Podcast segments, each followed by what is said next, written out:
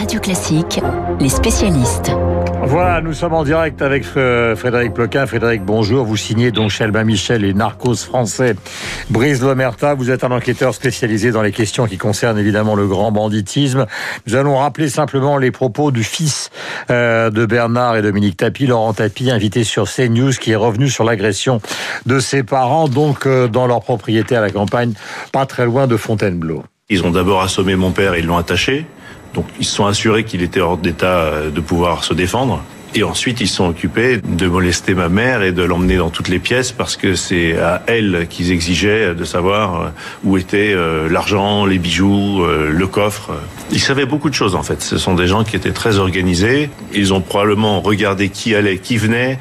Euh, dans la façon dont ils sont rentrés dans la maison, ils semblaient être renseignés il y a des éléments qui nous indiquent à penser que non seulement ils savaient euh, chez qui ils allaient, mais ils savaient exactement comment était configurée, on va dire, la maison. Voilà, il y a beaucoup d'émotions euh, concernant cette affaire. Laurent tête pipe, euh, Frédéric Ploquin, pardonnez-moi.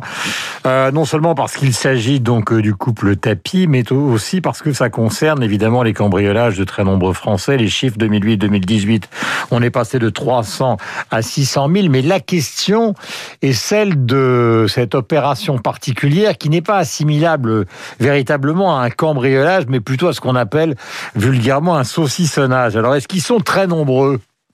Bah, Écoutez, effectivement, la différence, c'est que le cambrioleur opère de, préférence quand il n'y a personne dans, dans la maison, l'appartement, alors que le saucissonneur, lui, vise le moment où vous êtes là, parce qu'a priori, c'est vous présent dans les lieux. Un, vous avez vos bijoux sur eux éventuellement, mhm. sur vous, pardon, et deux, euh, vous êtes à même de répondre aux questions. C'est quand même le, le, principal objectif du saucissonneur, c'est de vous prendre chez vous et de vous euh, tordre le cou jusqu'à ce que vous expliquiez euh, où se trouvent vos bijoux, votre argent, vos espèces si vous en avez, votre coffre en l'occurrence. Mhm. Comme ça vient d'être rappelé, le saucisson, chez les saucissonneurs, comme on les appelle, il y a, y, y, a, parfois des amateurs, mais il y a surtout beaucoup de professionnels, des gens qui, qui font ça euh, pendant, pendant, pendant des années, qui sont des professionnels du, du saucissonnage, comme vous avez des professionnels du braquage de banque. Mhm. Et euh, le, la, première, la première étape d'un saucissonnage réussi, c'est effectivement le renseignement.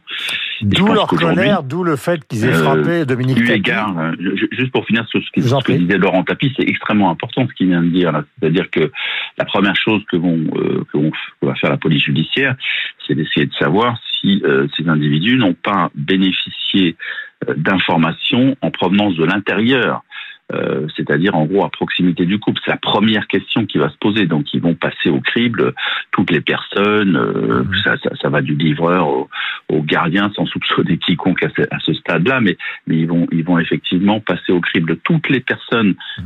Connaissent les lieux, qui fréquentent les lieux, qui sont intervenus dans les lieux, pour savoir s'il n'y a pas à un moment donné euh, une taupe, une taupe, voilà, qui aurait renseigné ces, euh, assaillants.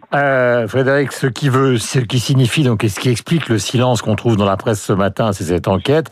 Question euh, cambriolage en hausse, saucissonnage. Euh, vous qui travaillez souvent sur ces sujets, est-ce que c'est un phénomène comme existait par exemple les chauffeurs dans la vieille histoire de France qui brûlaient euh, les pieds des gens qu'ils voulaient cambrioler et qui voulaient estorquer de l'argent?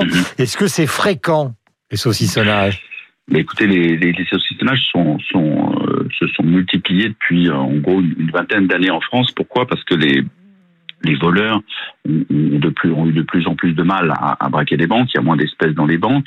Elles sont mieux protégées. Donc, ils se sont rabattus, euh, on l'a remarqué ces dernières années, à la fois sur les bijouteries.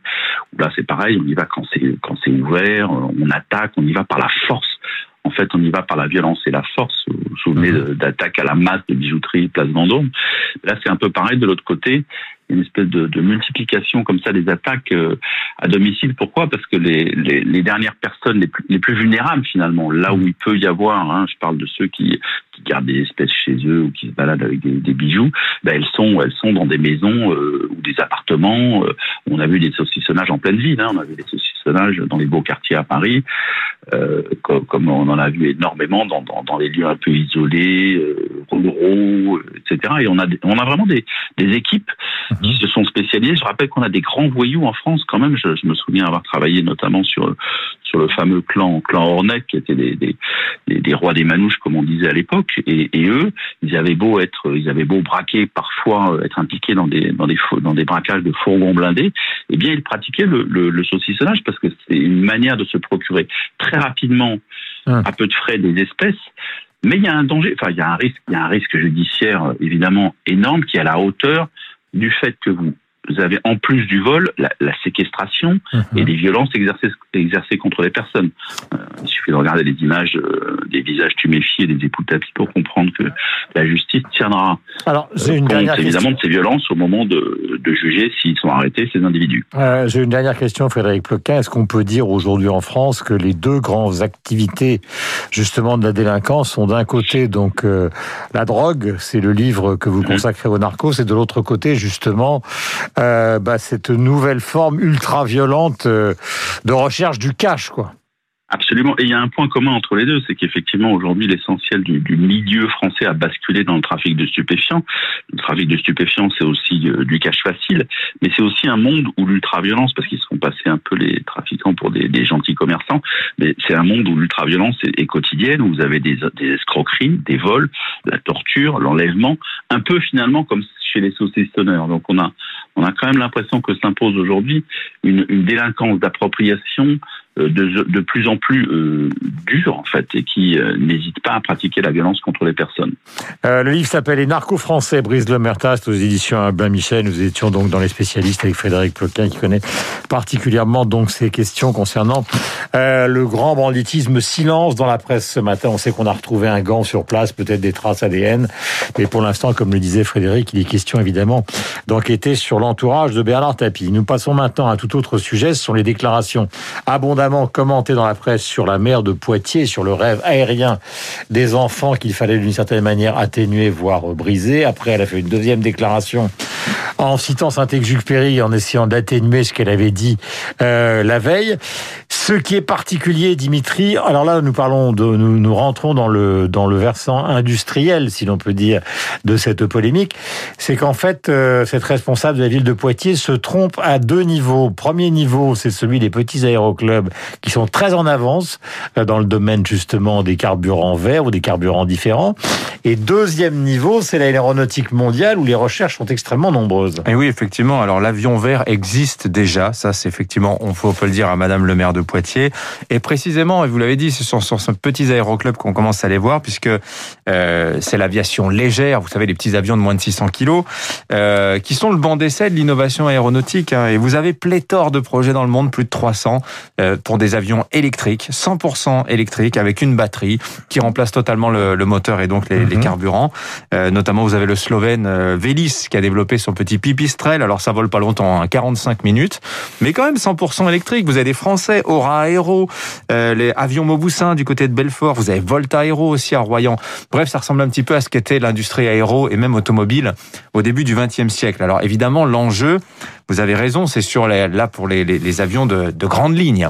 Les, Vous avez les moteurs du côté de chez Rolls-Royce et Airbus. D'ailleurs, ils sont en train de travailler sur des sur des moteurs spéciaux qui sont adaptés à Airbus et qui fonctionnent sur un registre totalement différent que les carburants classiques. Mais alors, c'est vrai qu'il y a une obsession des écologistes autour de l'avion, alors qu'il me semble quand même opportun de rappeler deux trois chiffres. Les émissions CO2 du secteur aérien, qui transportaient en 2019 quand même 4 milliards et demi de passagers. 2% des émissions de CO2 mondiales. Si on veut s'en prendre, réduire drastiquement les baisses de CO2, prenons-en prenons en nous plutôt euh, à l'industrie du textile, qui est beaucoup plus émettrice de CO2 et qui consomme aussi beaucoup plus d'eau.